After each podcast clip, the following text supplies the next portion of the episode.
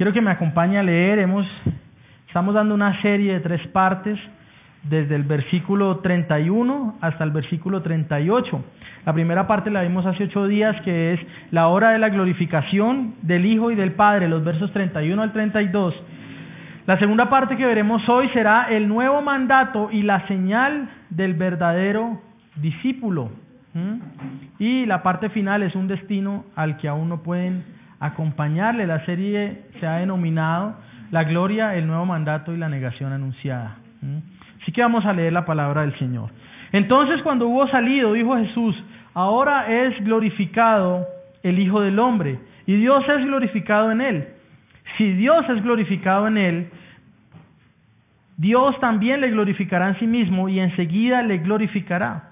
Hijitos, aún estaré con vosotros por un poco, un poco. Me buscaréis, pero como dije a los judíos, así os digo a vosotros, a donde voy, yo voy, vosotros no podéis ir. Un mandamiento nuevo os doy, que os améis unos a otros como yo os he amado, que también os améis unos a otros. En esto conocerán todos que sois mis discípulos, si tuviereis amor los unos con los otros. Le dijo Simón Pedro, Señor, ¿a dónde vas? Jesús le respondió, a donde yo voy no me puedes seguir ahora, más me seguirás después.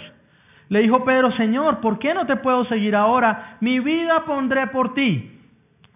Jesús respondió, ¿tu vida pondrás por mí? De cierto, de cierto te digo, no cantará el gallo sin que me hayas negado tres veces. Padre, te damos las gracias por esta mañana en que nos permite reunirnos como tu pueblo.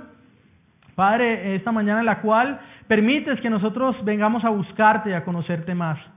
Ayúdame, por favor, Señor, a predicar. Esta es tu palabra, no son las mías, Señor. Ayúdame a que todo aquello que proclame desde este púlpito, Señor, sea para la gloria de tu nombre y sea para la conversión de los incrédulos y para afianzar también a aquellos que han conocido tu nombre y aquellos que tú has prometido amar hasta el final. Doy las gracias por este día, que los corazones de mis hermanos estén atentos, así como te pido que mi mente también esté clara y mi corazón también sea sensible a estas verdades tan maravillosas. Gracias por este día, Padre. Oramos en el nombre de Jesús. Amén. Estamos escuchando, leyendo el relato de las últimas palabras del Señor Jesús. El apóstol Juan, escribiendo ya siendo un anciano, habiendo vivido esto siendo un joven, está totalmente marcado por estas cosas que el Señor habló allí en el aposento alto. Así que no estamos escuchando cualquier cosa, estamos escuchando las últimas palabras del Señor. Él acaba de anunciar que la traición finalmente será hecha por una, uno de los que era sus doce discípulos, que esa traición ya vendrá. Él ha anunciado también que eso lo llevará a la muerte y que a pesar de que parecería como que va a ser su derrota, realmente lo que sucederá es que estamos a punto de ver el momento de gloria del Señor Jesús en su cruz. Hay dos cosas que veremos hoy, aunque no estoy hablando de los puntos en mi sermón, y son dos cosas que son las inquietudes que creo yo que son las más grandes en cualquier persona o en cualquier ser humano. Por un lado, una de las inquietudes más grandes de los hombres es ¿qué es el amor? ¿Mm? ¿Se ha preguntado usted eso? ¿Qué es el amor? ¿Cómo se ve el amor? ¿Cómo luce? el amor. Yo creo que todos se han preguntado esto, porque todos los hombres al final desean ser amados, ¿cierto? Y la otra pregunta que también aborda lo que pensamos eh, con frecuencia los creyentes, los cristianos, es, ¿será cristiano? ¿Cuál es la señal o la marca para identificar a alguien que es un discípulo verdadero? Tal vez usted se ha preguntado alguna vez cuando ve a alguien que afirma ser creyente y que de pronto ve tantas cosas contradictorias, usted dice, ¿será que sí será cristiano? Eso es fácil preguntarse, pero lo que no es tan fácil preguntarnos a veces y que deberíamos preguntarnos también es, ¿será que yo soy un verdadero discípulo del Señor? Esas son algunas de las cosas que vamos a abordar hoy. Y mi deseo, mis hermanos, en esta mañana es mostrarles ¿cuál es el mandato que distingue a todo discípulo genuino de Cristo? Es el cual vamos a ver que es el amor entre ellos. Y por otro lado, ver el estándar para dar ese amor, el cual es el amor de Cristo. He titulado este sermón entonces, El nuevo mandato y la señal del discípulo. Y he dividido mi sermón en tres puntos alrededor de lo que es el mandato que estamos eh, viendo. Primero, verso 33, la introducción del mandamiento. Segundo, verso 34, la promulgación del mandamiento. Y tercero, verso 35, la importancia del mandato o del mandamiento. Así que primero en la introducción del mandato vamos a ver el versículo 33. Hijitos, aún estaré con vosotros un poco. Me buscaréis. Pero como dije a los judíos, así os digo ahora a vosotros, a donde yo voy, vosotros no podéis ir. El apóstol Juan, escribiendo décadas después de este suceso, podemos evidenciar que definitivamente lo que sucedió allí en el aposento alto lo marcó durante todo el resto de su vida. De tal forma que puede escribir con claridad, siendo inspirado también, sabemos, por el Espíritu Santo. Así que vemos un corazón que recuerda estas cosas. Y antes de dar el mandato, vemos como el Señor da como una especie de introducción o un prefacio a lo que mandará a los suyos. El verso 33, de manera maravillosa, entonces nos sigue mostrando las cosas que están pasando en el corazón de nuestro Redentor, a tan solo unas horas de ser traicionado por Judas y a tan solo unas horas de comenzar el camino doloroso hacia la cruz. Hijitos, aún estaré con vosotros por un poco. Hermanos, esta es la primera y la única vez en todos los cuatro evangelios en la cual el Señor Jesús se refiere a sus discípulos con, esta, con este término, hijitos. ¿Mm? Y lo hace en, un contexto bastante particular. Él ya ha anunciado que los van a, lo van a traicionar. Él se refiere a ellos después de que el traidor evidentemente ya salió de la habitación. O sea que él sabe que se encuentra con aquellos que lo aman de una manera sincera. Y entonces, hablando sus últimas palabras, él se muestra a ellos como su padre al referirse a ellos como hijitos. El Señor conoce que sus discípulos tienen una fe que aún es débil y aún es inmadura. En algunas horas Pedro lo va a negar, aquel que parecía ser el más sólido de sus discípulos también. El resto de ellos será dispersado cuando Él sea entregado por Judas. Nosotros vemos como cada uno escapa, corre por su vida al ver a su Señor siendo apresado. Pero a pesar de las cosas que vienen, su amor por sus discípulos es tan grande que Él se muestra no solo como el maestro de un grupo de discípulos, sino que Él también muestra cómo los ve como sus propios hijos y en este sentido también sus amados. Recordemos, Él les ha mostrado su amor, mostrando su servicio al lavarle los pies.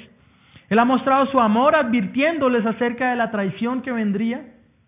Él ha mostrado su amor al enseñarles que los duros momentos que vendrán en la cruz, lejos de ser su derrota, serán su más grande victoria y su glorificación. Así que Él también está a punto de darle la mayor muestra de amor en unas horas al padecer y al morir en la cruz. Entonces vemos acá a nuestro Señor. Imagínese si usted que es padre de familia, usted sabe que en poco tiempo morirá. ¿Qué desea hacer usted? Estoy seguro que usted no saldría corriendo a su oficina a dejar algunos asuntos resueltos antes de partir de este mundo. Usted quisiera reunir a sus amados en torno a la mesa y dar algunas instrucciones finales. Vemos entonces a nuestro Señor tomando ahora la posición de lo que llamaban los romanos el pater familias, el padre de familia, la cabeza del hogar. El Señor entonces reúne a sus hijos y antes, a unas horas de partir a la cruz, comienza a darles unas instrucciones específicas.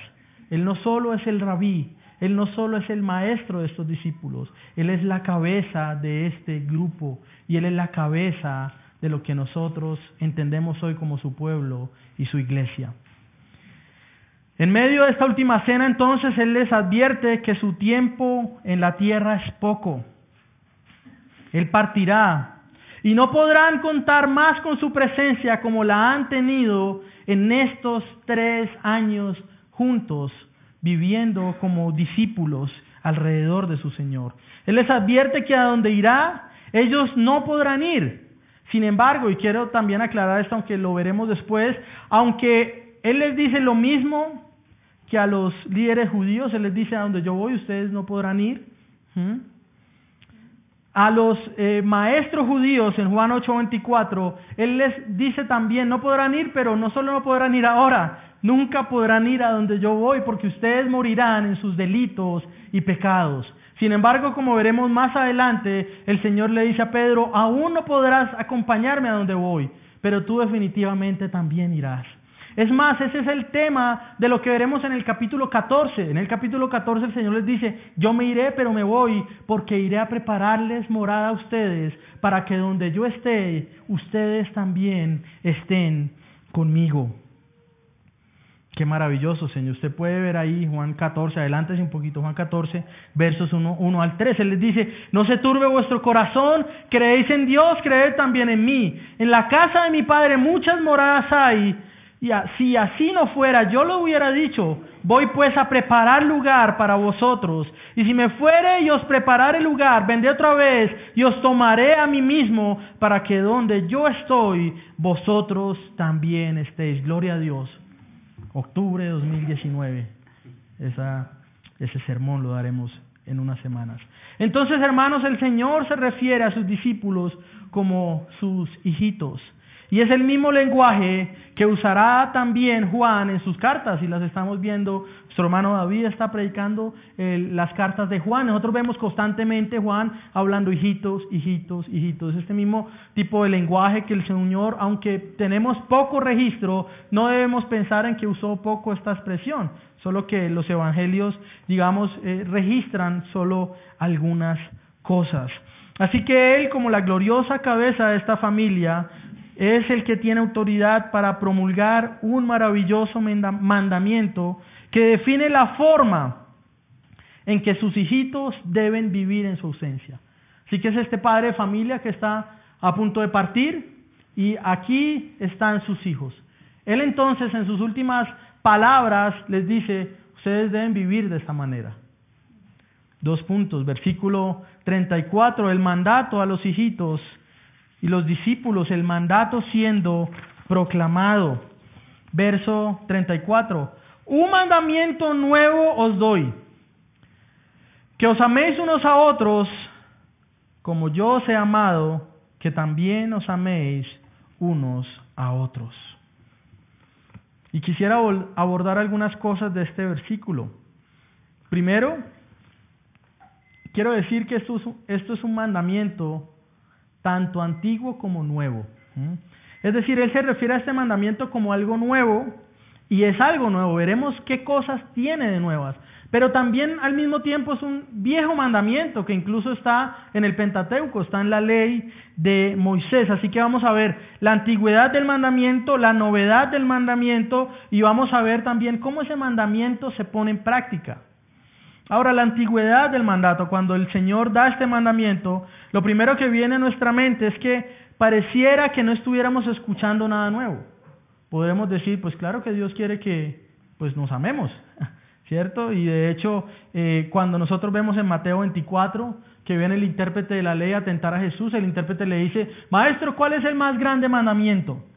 Y el Señor dice, amarás a Dios, al Señor tu Dios, con todo tu corazón, con toda tu mente, con toda tu fuerza. Pero Él no se detiene allí. Y el segundo mandamiento es también grande, y amarás a tu prójimo como a ti mismo. Estos dos son el resumen de la ley.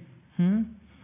Pero el Señor, cuando está diciendo esta respuesta en Mateo 24 al intérprete de la ley, está citando al mismo tiempo Levítico capítulo 19, verso 18, y vamos a leerlo si usted puede ir ahí rápido conmigo, si no puede tomar nota y después lo verá en su casa. Dice el verso 18, Levítico 19, No te vengarás ni guardarás rencor a los hijos de tu pueblo, sino amarás a tu prójimo como a ti mismo. Yo, Jehová. ¿Mm? Ahora, ¿cómo era cumplido ese mandamiento en el Antiguo Testamento? Recordemos. Lo primero que dice el Señor es pone una o nombra de que está hablando a su pueblo, es decir, a los judíos. Así que este mandamiento en, su promulgación de Levítico 18, eh, 19 perdón, eh, se promulga en un contexto nacional. Judío debe amar judío. Debes amar a tu prójimo, debes amar a tu hermano de tu pueblo. ¿Cuál es la dificultad, a pesar de que este mandamiento era muy antiguo? Que nosotros en los evangelios y en la historia de los primeros siglos no evidenciamos que esta enseñanza sea fundamental en los judíos, en los fariseos, en los saduceos y en los intérpretes de la ley. Ellos enseñaban mucho más acerca, eh, por ejemplo, de guardar el día de reposo, del diezmo, de estas cosas, pero no enseñaban tanto acerca del amor al prójimo. Ahora, ni siquiera lo enseñaban entendiendo que era amor expresado de judío a judío, a mi prójimo que es de mi propio pueblo. Ahora, en ese sentido, así era la forma un poco como ellos eh, vivían ese tipo de mandato. ¿Cómo amo yo a mi prójimo entonces en el Antiguo Testamento? ¿Cómo el judío amaba a su prójimo? Si uno de sus hermanos o uno de sus amigos caía en esclavitud acerca de una deuda, por ejemplo, él buscaba pagar esa deuda y redimirlo para que ya no viviera en esclavitud. Si alguno de sus hermanos o de sus amigos eh, sufría por haber sido robado, él lo ayudaba entonces para que no padeciera hambre. Entonces, mostraban el amor de esta manera, pero era un amor dirigido o limitado, digamos, por un tema nacional, un tema de raza. Por eso no vemos tanto a los judíos en el Antiguo Testamento, por eso no, no los vemos tanto, digamos, expresando su amor a los gentiles, ¿no? Se puede pensar en Jonás, camino a Nínive. ¿Qué quería hacer Jonás? Yo no quiero ir, Señor, porque es un pueblo rebelde y porque yo sé que tú eres bueno y que si yo les predico, ellos y si ellos se arrepienten, tú los vas a perdonar. En pocas palabras, Jonás quería que ellos murieran bajo fuego, porque no eran judíos. Ahora, ¿qué hay de nuevo en este mandamiento? ¿Cuál es la novedad del mandamiento? Podemos resumir lo nuevo en este mandamiento con dos cosas, con tres cosas, perdón, que buscaré exponer. Primero es cuáles son los objetos. Se nos muestra un nuevo objeto del amor, una medida del amor y también un ejemplo en cuanto a este amor y un nuevo poder en cuanto a la manifestación de este amor. Ahora, se nos muestra un nuevo objeto del amor en el mandamiento. Como dije anteriormente, el mandamiento Levítico se da en un contexto de una relación étnica, nacional, de una relación física. Sin embargo, el mandamiento que está dando Cristo se nos da en una o se nos muestra en una relación que ya no es física, sino que es una relación espiritual. Es decir, que ahora el prójimo que yo tengo que amar no es mi hermano de raza, no es exclusivamente un judío, sino que es cualquier creyente en Cristo. ¿Quién es mi hermano o quién es aquel a quien yo debo amar entonces? Cualquiera que sea creyente en Cristo. Ahora, en Cristo las divisiones usadas por los hombres para separarse de otros son abolidas. Nosotros vemos esto en Gálatas también, capítulo 2, cuando el Señor dice, ya no hay judío ni griego, ya no hay esclavo ni libre, ya no hay hombre ni mujer. ¿Mm? El apóstol Pablo pone a todos los hombres en el mismo nivel, ¿Mm? a causa de que todos ellos que han sido rescatados por Cristo, el Señor viene y rompe esas divisiones hechas por religión o por tradición o por etnias. Así que se nos da un nuevo objeto en el mandato. Ya el mandamiento no lo debemos cumplir solamente para los que son de nuestra raza, sino para los que pertenecen a un pueblo que es espiritual. En segunda medida, se nos da una nueva medida del amor en el amor del mandato. Una de las cosas que las personas les cuesta más definir, como dije anteriormente, es qué es el amor. Y como dije, algunos tal vez podían, algunos judíos podían definir el amor en las acciones buenas hechas para su vecino, en cuidar a las viudas y a los huérfanos o en rescatar a familiares. Sin embargo, Cristo, en Cristo se nos muestra una definición y una medida del amor verdadero que es dada por Dios. La vida de Cristo misma y su cruz es donde debemos buscar por la definición y la medida del amor de Dios. ¿Saben por qué este mundo no tiene ni idea de lo que es el amor? Porque buscan definirlo separado de lo que es el Señor y separado de la cruz de Cristo. En la cruz vemos entonces al creador del universo tomando forma humana, sufriendo y muriendo por aquellos pecadores perversos como nosotros. Y a pesar de que ellos eran aborrecedores de Dios y buscaban escapar de Dios, para que con su muerte pudieran ser redimidos de las cadenas del pecado y ser traídos a la gloria. Este amor también es descrito por Juan más adelante. Ahora, en el, Evangelio de Juan, el mandato ocupa dos versículos. Y incluso, hermanos, nosotros podemos llegar a pensar que los discípulos no pudieron entender mucho de lo que estaba pasando. ¿Cómo puedo decir esto y no transgredir la escritura? Versículo 36. Pedro dice, un momento, Señor, ¿cómo así que a donde vas no podemos ir nosotros? Pedro no se detiene a decir, Señor, explícanos más de este amor. ¿Qué quiere decir esto? Muéstrame qué quiere decir. Ellos no entendieron mucho, ellos escucharon el mandato. Sin embargo, el Señor también después en Juan 14 dirá que vendrá el Espíritu Santo y que es conveniente que Él venga para que el Espíritu les enseñe todas las cosas.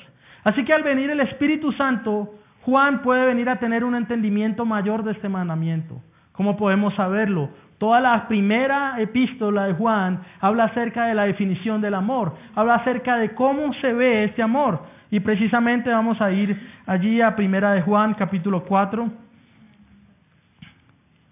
Y me adelantaré a David también de cuando más adelante predique esto. Primera de Juan, capítulo 4.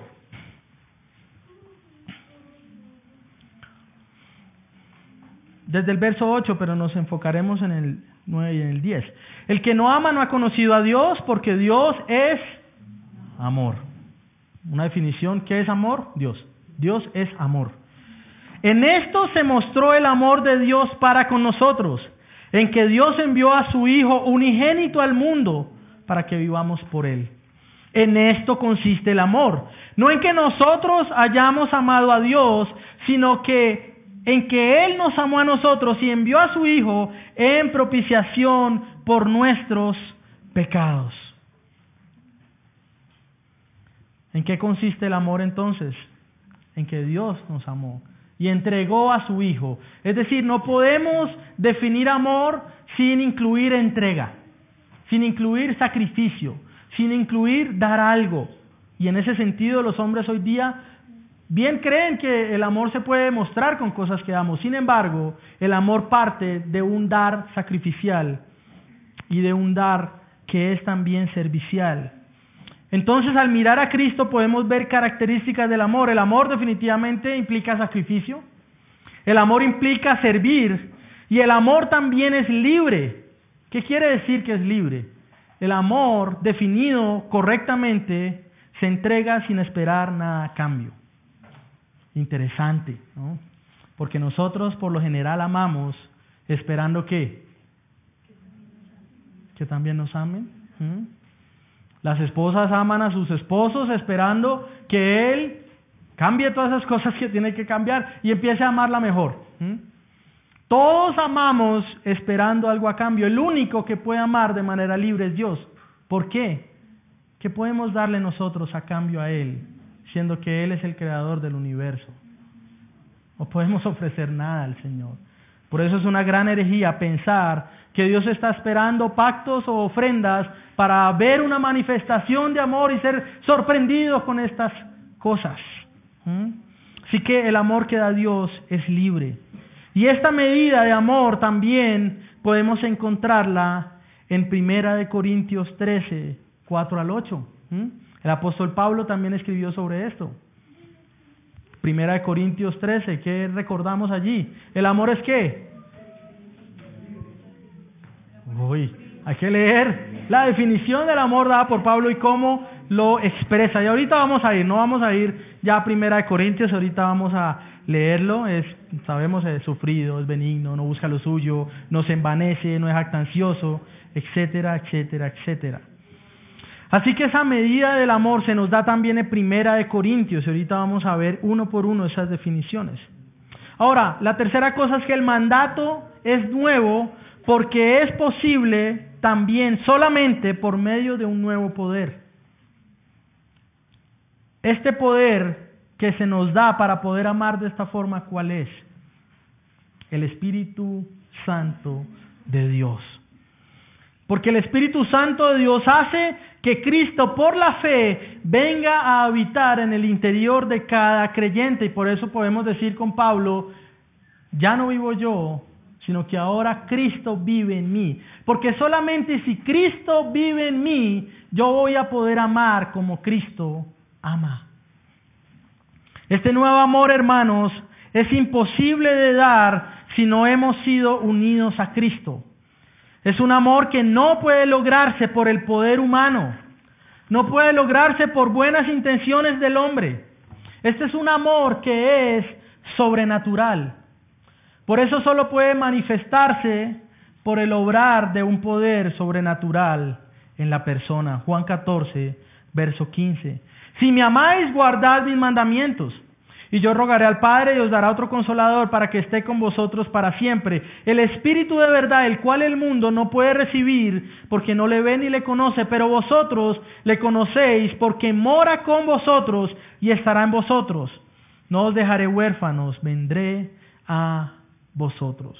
Así que juntamente con el mandato recibimos también el poder para cumplirlo. Recibimos el Espíritu Santo de Dios para vivir en esto. Pero usted me podrá decir, bueno, pastor, todavía está un poquito etéreo el tema. Definamos un poco más. ¿Cómo ponemos en práctica el amor? Es la tercera parte de mi tercera división en este punto. Podemos ser llevados entonces a preguntar cómo luce. ¿De qué otra manera podemos describirlo? Y ahora sí vamos a ir a 1 Corintios 13. Primera de Corintios 13 se nos da, es un texto que habla del amor, en un contexto de la peor iglesia en la que usted puede imaginar.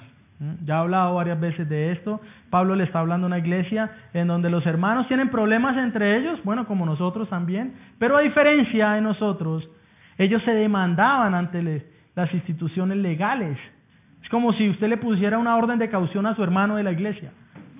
¿Sí? Era una iglesia donde también un joven se acostaba con su madrastra, donde llegaban borrachos a tomar la cena del Señor. Y en ese contexto, Pablo hace una descripción del amor de Dios. El amor es sufrido, verso 4, es benigno, el amor no tiene envidia, el amor no es actancioso, el amor no se envanece, no hace nada indebido, no busca lo suyo, no se irrita, no guarda rencor, no se goza de la injusticia, más se goza de la verdad, todo lo sufre, todo lo cree, todo lo soporta, todo lo espera. El amor nunca deja de ser, pero las profecías se acabarán y cesarán las lenguas y la ciencia se acabará. ¿Quiere ver cómo luce el amor entonces? Y en este sentido también quiero eh, poder continuar y profundizar en esta definición. Nosotros podemos comprender este amor también si podemos reemplazar la palabra amor en cada descripción, por ejemplo, por Cristo. ¿Mm? ¿El amor es sufrido? Nosotros podemos decir definitivamente, Cristo sufrido.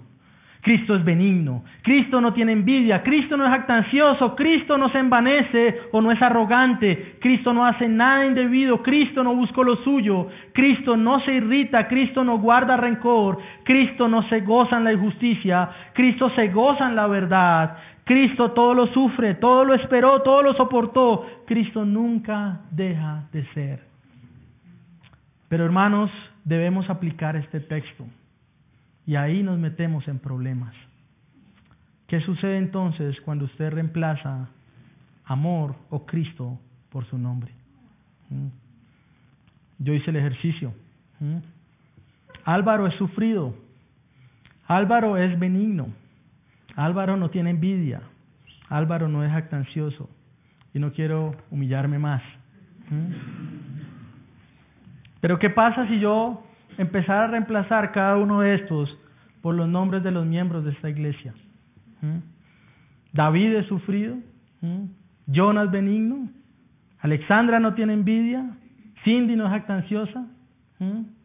Quedaríamos también humillados delante de la poderosa mano de Dios, porque nosotros, hermanos, no amamos de esta manera.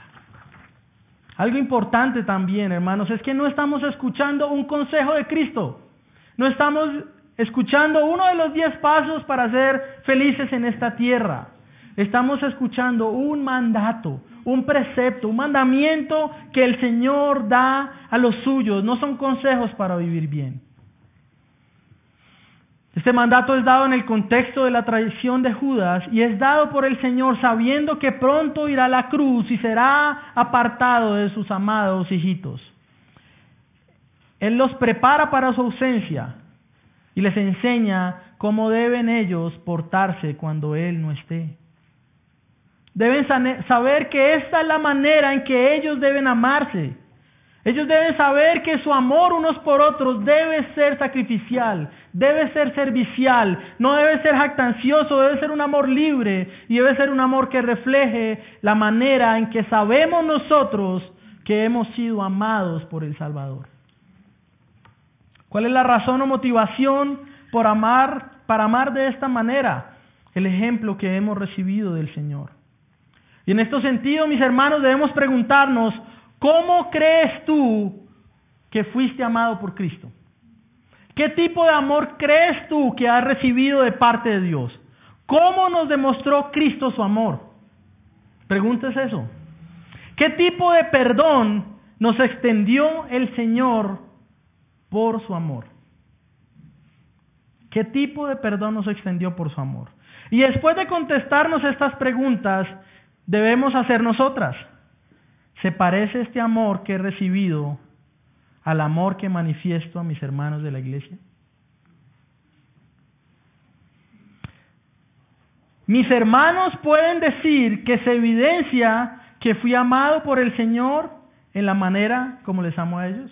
Mis hermanos pueden decir, es evidente que el Señor Jesús perdonó sus pecados porque yo lo ofendí y Él también me perdonó. ¿Pueden decir eso mis hermanos? Oh, hermanos, este es el vínculo que debe unirnos como miembros de una iglesia. Pertenecer a la iglesia precisamente es entonces una manifestación de que amo a los hermanos. Nuestro compromiso de membresía eclesial, no sé si todos los que son miembros lo conocen, bueno, todos lo deben conocer, pero no creo que todos se lo sepan. Y si no se lo saben, voy a recordar algunas cosas. Nuestro compromiso de membresía eclesial dice que si soy miembro de esta iglesia, tengo el compromiso de orar por mis hermanos de la iglesia. ¿Mm? Y entonces yo quiero hacer un paralelo y quiero decir, como amo a mis hermanos, entonces me uno a ellos para orar por sus vidas. Como amo a mis hermanos, entonces me uno a ellos para llevar los unos las cargas de los otros. Como amo a mis hermanos, entonces los exhortaré para perseverar en la fe y me ocuparé por ellos, me preocuparé por ellos cuando vea que se descuidan en su vida de fe.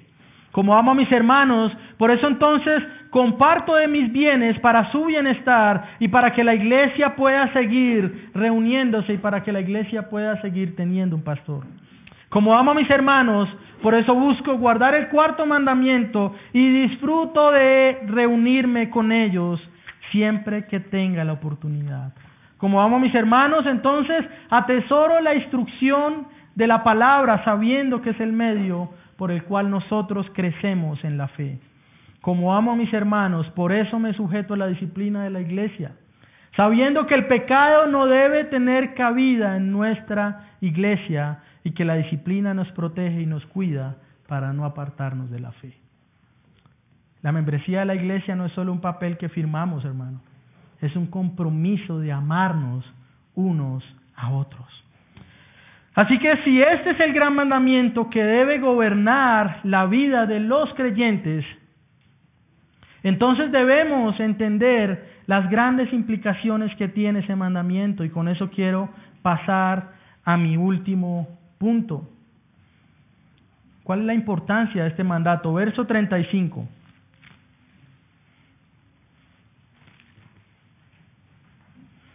En esto conocerán todos que sois mis discípulos, si tuvieres amor los unos por los otros. Hermanos, este mandamiento dado por el Señor a sus discípulos en esta última cena es tan importante que la implicación del mandamiento es que la señal principal para identificar a un discípulo de Cristo es su amor para con sus hermanos. Es tan importante este mandamiento que nos ayuda a saber quién es discípulo y quién no. Esa es la importancia que tiene. Y muchas veces nos preguntamos, ¿seré un verdadero creyente? ¿O seré un discípulo verdadero de Cristo? El Señor Jesús nos ofrece una manera de responder a esto y es examinándonos y preguntándonos, hermanos, ¿amo a los demás discípulos de mi Señor? ¿Quiere saber si usted es cristiano? Pregúntese esto. ¿Amo a los demás discípulos de mi Señor? Mis hermanos, esta es una señal distintiva que nos identifica el amor que debemos tener unos por otros. Muchas personas viven engañadas, y lo siento porque tal vez algunos están acá. Tal vez viven engañadas pensando que son cristianos y piensan este tipo de cosas. Soy cristiano porque un día hice una oración de fe. Soy cristiano porque a pesar de que voy a la iglesia una vez cada dos meses y a pesar de que no me interesa ser discipulado, dejo mis diezmos. Entonces soy cristiano. ¿Mm? Soy cristiano porque tengo una Biblia en la sala de mi casa abierta en el Salmo 23. Bueno, ya tal vez no sé si sigue en el Salmo 23 porque como nunca la agarro. ¿Mm? Soy cristiano porque escucho prédicas en YouTube a pesar de que nunca asisto a la iglesia. Soy cristiano porque firmé la membresía eclesial, aunque solo voy a la iglesia una vez al mes y cualquier razón para mí es suficiente como para no congregarme. Soy cristiano porque uso camisetas cristianas, porque tengo un tatuaje de Juan 3.16. Oh, lo siento, hermano, los que y no estoy diciendo que tener un tatuaje de ese tipo implique que no se es cristiano, ¿cierto? Pero eso sería tan fácil, hermano. Decir que soy cristiano porque cumplo con algo de eso es tan sencillo.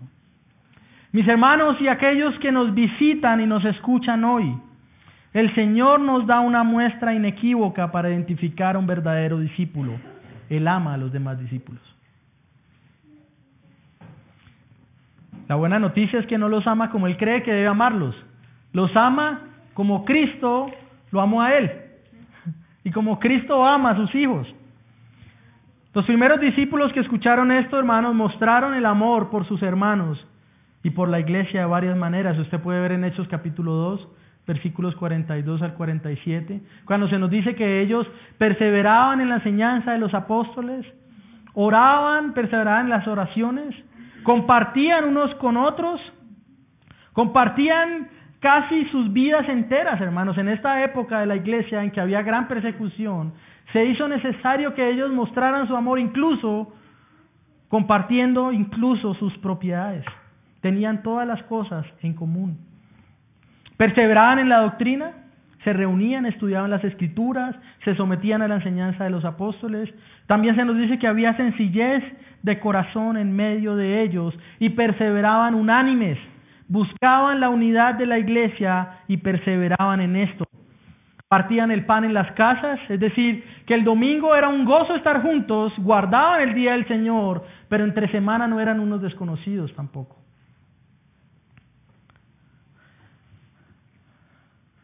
Oh mis hermanos, se nos da una gran señal que nos ayuda a identificarnos. Y qué hermoso es el Salvador que instruyó a los suyos en cuanto a cómo deberían vivir. Los diferentes grupos sociales de este mundo se pueden identificar por muchas cosas. Si salimos al centro o a cualquier lugar, podemos ver que hay grupos humanos que se identifican por la forma de vestir, por la música que escuchan, por los títulos universitarios que tienen, por el tipo de carros o motos que usan, por el barrio donde viven o por los viajes que hacen, pero nosotros, mis hermanos, el pueblo más preciado y glorioso sobre la faz de la tierra, nos podemos identificar por la manera en que nos amamos los unos a los otros. Y es precisamente algo que presenta dificultad en este mundo. ¿Por qué? Porque el ser humano quiere evitar a toda costa la vida de comunidad. Todos quieren vivir solo para sí mismos y que nadie se meta en sus vidas, que nadie les diga nada, que nadie se involucre demasiado con ellos porque entonces ya está invadiendo mi espacio. ¿Mm? Somos individualistas, el hombre carnal es individualista, egoísta, orgulloso. Sin embargo, aquel que ha sido amado por Cristo y que ha sido rescatado es librado del egoísmo y es más expuesto por Dios en medio de uno de los maravillosos medios de gracia que es la comunidad de la iglesia para aprender cómo luce y cómo practicar el amor. ¿Cómo aprender a no ser jactancioso si no estoy en medio de la vida de iglesia? ¿Cómo aprender a perdonar si no estoy en medio de la vida de iglesia? Porque les doy una noticia, amados hermanos. Vamos a fallarnos entre nosotros. Vamos a tener momentos de dificultad y diferencias. Pero si el amor habita en medio de nosotros, entonces viviremos en carne propia lo que es realmente perdonar y exponer nuestro pecado. La pregunta entonces, hermanos míos, es, y visitantes, ¿atesoras esto? ¿Amas a tus hermanos? ¿Qué importancia tiene para ti el día del Señor?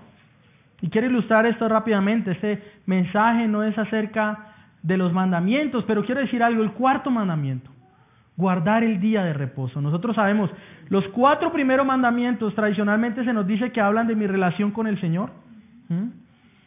Los seis últimos de mi relación con mi prójimo.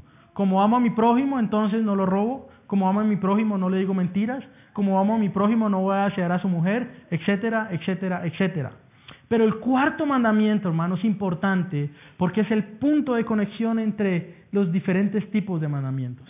El día del Señor me muestra que amo al Señor por encima de todo, pero también muestra que amo a mis hermanos porque atesoro reunirme con ellos para buscar de Cristo. Es allí entonces donde decimos, ¿somos realmente discípulos? Esta es entonces la gran evidencia de nuestra salvación y la señal de que alguien pertenece a Cristo, y eso es que ama a sus hermanos. Nuevamente, primera de Juan 4, ya leímos del 9 al 10, pero ¿qué dice después? Amados, si Dios nos ha amado así, debemos también nosotros amarnos unos a otros. Gran mandamiento. Glorioso estándar nos da Dios para amarnos. No es a nuestra medida, no es a nuestra forma. Nos amamos como Él lo hizo. Y doy otra mala noticia para algunos. No mostramos el amor en la iglesia como pensamos que debe mostrarse, sino como la palabra nos manda a mostrarlo. ¿Qué sería de nosotros si Él no nos hubiera dado la medida de amor con la que debemos amarnos? Mis hermanos y visitantes, hoy debo decir que al ser expuesto a estas palabras, deben suceder dos cosas en nuestro corazón. Primero, debemos ser llevados a una profunda adoración a Dios, al saber cómo nos amó a nosotros el Señor. Y esto definitivamente debe llevarnos a entregar nuestras vidas a Él y querer vivir para su gloria. Y precisamente por eso anhelamos y buscamos pertenecer a una iglesia local.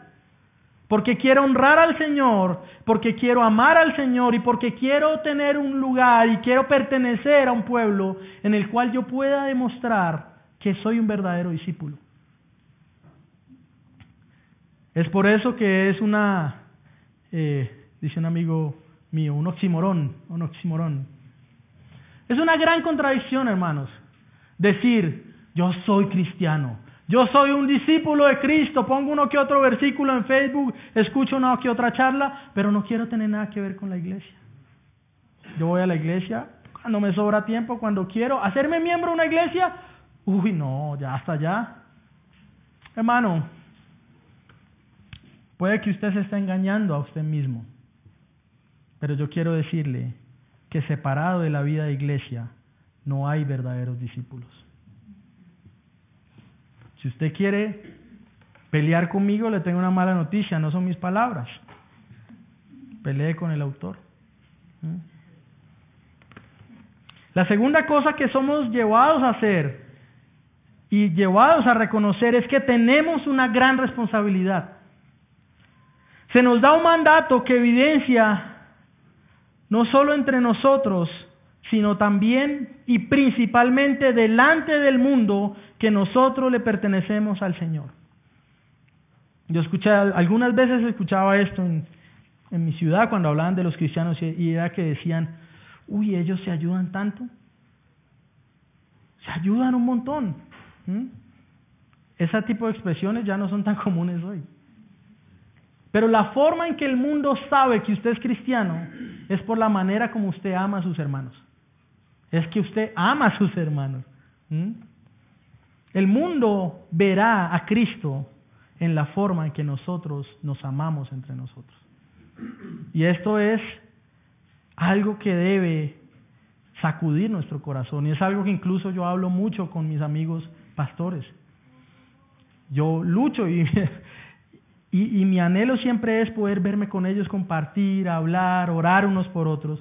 Porque yo siempre les digo, hermanos, los que debemos modelar la forma en que se aman los hermanos en la fe somos nosotros. Por eso es peligroso pertenecer a una iglesia donde el pastor es un llanero solitario y donde el pastor cree que no necesita el compañerismo de otros pastores y que su iglesia no necesita compañerismo con otras iglesias porque nosotros somos los más, no sé, santos, puros, etcétera. ¿Mm? Oh mis hermanos, y para estas cosas, ¿quién es suficiente? Juan 14 también nos dice entonces, versos 8 al 10. Felipe le dijo, Señor, muéstranos al Padre y nos basta. Jesús les dijo, ¿qué tanto tiempo hace que estoy con vosotros y no me has conocido, Felipe, el que me ha visto a mí ha visto al Padre. Pues ¿cómo dices? Muéstranos al Padre. ¿No crees que yo soy en el Padre y el Padre en mí? Las palabras que yo os hablo, no las hablo por mi propia cuenta, sino que el Padre que mora en mí, Él hace las obras. Creedme que yo soy en el Padre y el Padre en mí. De otra manera, creedme por mis mismas obras. De cierto os digo, el que cree en mí, las obras que yo hago, Él las hará también y aún mayores. Esa obra de unidad del Padre con el Hijo también será evidenciada en nosotros como cristianos. Juan 15, verso 16. No me elegisteis vosotros a mí, sino que yo os elegí a vosotros y os he puesto para que vayáis y llevéis fruto y vuestro fruto permanezca, para que todo lo que pidieres al Padre en mi nombre, eso os lo dé. Esto os mando, que os améis unos a otros. ¿Quién es suficiente para esto? Nosotros somos llevados a adorar a Dios, pero también a reconocer que somos débiles en cumplir este mandamiento. Yo creo y espero y anhelo que todos salgamos por la puerta diciendo, Señor, ayúdame a amar a mis hermanos porque no lo estoy haciendo bien. ¿Dónde está nuestra esperanza para cumplir este mandamiento? ¿De dónde procede mi confianza en que en alguna forma podré hacerlo. Hermanos, el Señor cuando da el mandamiento también sabía que por sí mismo nadie podría cumplirlo. Él conocía la debilidad de sus hijitos que estaban allí en la cena, pero también conoce nuestra debilidad. Y es por eso que nuestra esperanza para vivir estas cosas no radica en, el, no radica en nosotros mismos, sino que radica en el deseo del Señor y en su oración al Padre para que podamos hacerlas. ¿Cómo puedo tener esperanza entonces escuchando que debo amar a mis hermanos de una forma como no puedo hacerlo? Mi confianza está en el Señor. Juan 17. Y vamos a terminar con esto. Juan 17, 17. El Padre, escuchando la oración del Señor Jesucristo, antes de ser arrestado y evidenciarse la traición de Judas. Santifícalos en tu verdad, tu palabra es verdad. Como tú me enviaste al mundo, así yo los he enviado al mundo. Y por ello yo me santifico a mí mismo para que también ellos sean santificados en la verdad. Mas no ruego solamente por estos, gloria a Dios, sino también por los que han de creer en mí por la palabra de ellos, es decir, el Señor orando por nosotros también para que todos sean uno, como tú, oh Padre, en mí, yo en ti, que también ellos sean uno en nosotros, para que el mundo crea que tú me enviaste. ¿Cómo puede creer el mundo en que Cristo es enviado de Dios al ver a la iglesia y decir, definitivamente, ellos no son de este mundo? La gloria que me diste, yo les he dado para que sean uno, así como nosotros somos uno. Yo en ellos y tú en mí, para que sean perfectos en unidad, para que el mundo conozca que tú me enviaste y que los has amado a ellos, como también me has amado a mí.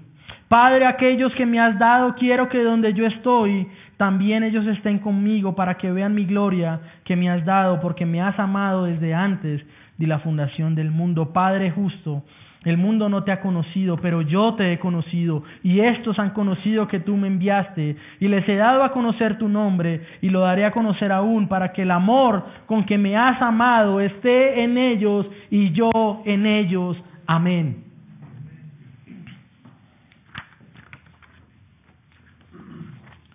¿Cómo podemos entonces aplicar esto? Quiero dar algunas aplicaciones. Número uno, para aquel que es incrédulo para aquel que no conoce a Cristo o aquel que cree que lo conoce pero se está dando cuenta que realmente no lo conoce.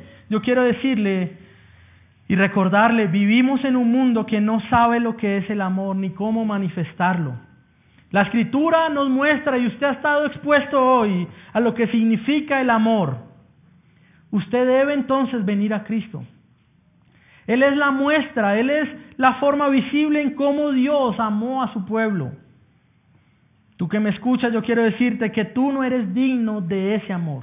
Tú no mereces que nadie te ame así, así como yo tampoco merezco que nadie me ame así. Sin embargo, vemos la gran misericordia de Dios en que a pesar de que no somos dignos de ese amor, hoy a usted se le ha ofrecido. ¿Qué hará usted con esto? ¿Mm? Quiero decirle también a aquel que es incrédulo que sin Cristo es imposible que usted ame de verdad. Por eso sin Cristo es imposible amar a nuestras esposas. Sin Cristo es imposible amar a nuestros hijos. Sin Cristo es imposible incluso amarnos a nosotros mismos. El mundo le encanta hablar de la autopercepción, autoamor, etcétera, etcétera. Si tú no entiendes ni siquiera cuál es el amor de Dios por ti, lo único que va a haber hacia ti es rechazo de tu misma persona. ¿Mm? Entonces rechazas la forma como naciste, y crees que estás atrapado en un cuerpo equivocado, porque no has evidenciado ni siquiera cómo Dios te ama a ti. Para aquellos que dicen ser cristianos, pero que no están unidos a una iglesia local, yo quiero decirles que se están engañando a ustedes mismos. Y que si ustedes dicen ser discípulos de Cristo, pero evitan vivir una vida de iglesia, no hacen otra cosa sino engañarse a ustedes mismos. Es imposible ser cristiano separado de otros discípulos de Cristo. Es imposible, no se puede. No hay forma, no hay forma. Para los miembros de esta iglesia local, la parte buena, no, la parte difícil. Mis hermanos, debemos adorar a Dios primeramente por este amor que Él nos ha dado en Cristo. Debemos darle gracias a Dios. Si le pertenecemos a Él, debemos honrar al Señor por su misericordia. Mis hermanos, esta es la medida de amor con que nos debemos amar. Debemos orar al Señor. Este miércoles deberíamos estar todos acá en la reunión de oración solo con una petición. Señor, ayúdanos a amarnos como tú nos pides. Necesitamos la ayuda de Dios para que podamos amarnos así. En estas aplicaciones también quiero pedir perdón a mis hermanos porque soy débil en mostrar amor en esta forma. No puedo hacerlo. Me cuesta. Sin embargo, aún tengo esperanza. Y aún en su misericordia el Señor, a través de este pobre y débil servidor, muestra destellos aún de su amor en el cuidado pastoral que pueda yo tener. Así que hermanos, si he fallado en algunas cosas, en amarlos así, por favor, perdónenme. Por favor, perdónenme. Quiero decirles también a los miembros de esta iglesia que la membresía no es el papel firmado que tengo en mi escritorio en el segundo piso. Eso no es lo que evidencia nuestra fe. Lo que evidencia nuestra fe y lo que muestra que somos discípulos es que nos amamos a nosotros. Nos amamos entre nosotros. A los miembros de esta iglesia también los invito a perseverar en nuestros compromisos eclesiales a pesar de las dificultades que todos tenemos para amar. Pastores, que nos falta unidad, sí. ¿Y qué está haciendo usted para que eso sea menor? ¿Mm?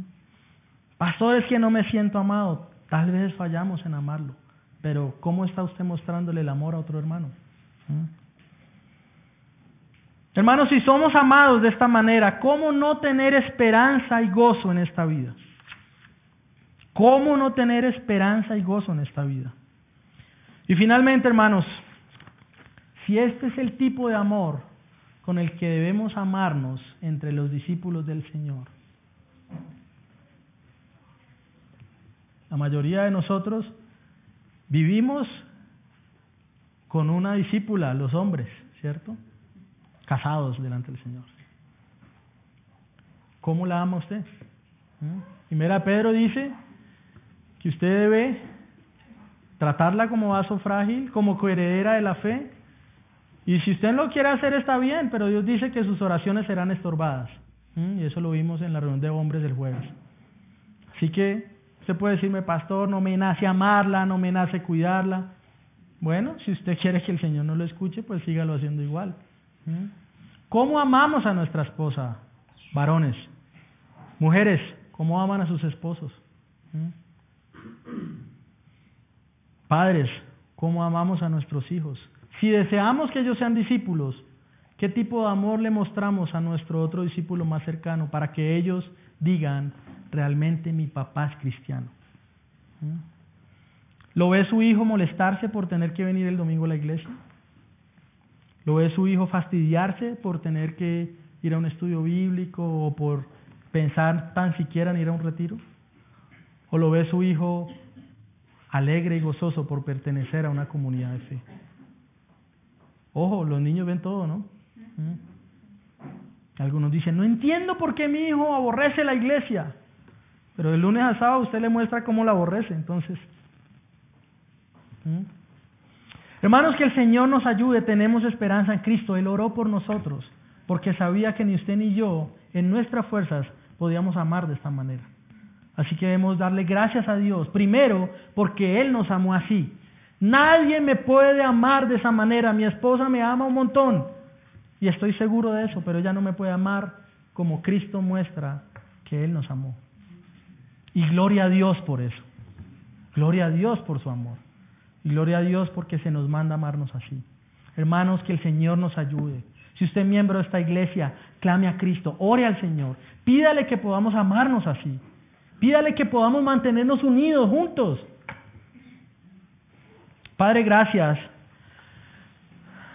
Esta es tu palabra, Señor. Nos confronta, pero también nos anima. Nos muestra un amor glorioso con el que tú nos has amado. Si somos tus hijos, si somos tus redimidos, Padre, este es el tipo de amor que nos has dado, pero también es el tipo de amor que quieres que le mostremos a nuestros hermanos.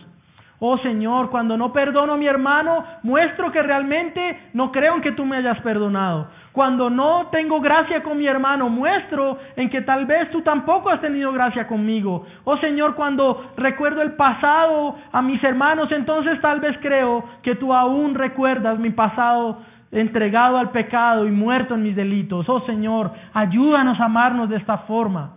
Ayúdanos a perseverar en tu amor a honrarte y a vivir para tu gloria. Padre, por favor, Señor. Somos débiles en esto, pero nuestra confianza y nuestra fortaleza para hacer esto no reside en nosotros mismos, sino en el poder de tu glorioso y maravilloso Espíritu Santo. Ese es el poder de tu Espíritu, Señor. Ese es el poder de tu Espíritu, que podamos amarnos unos a, unos otros como tú nos has amado. Padre, gracias por este día. Gloria a tu nombre. Este es tu día, Señor. Es el día donde mostramos que te amamos, pero donde también mostramos que amamos a nuestros hermanos. Gloria a ti, Señor, por este tu día. Gloria a ti por tu palabra. Ayúdanos a vivir estas cosas y perdónanos porque sabemos, Señor, que estamos fallando en amar así, Padre. Gracias por este día, Señor. Bendice esta iglesia local, Señor. Son tus ovejas, Señor. es el pueblo tuyo, Señor. Gracias, Padre. Oramos en el nombre de Jesús. Amén.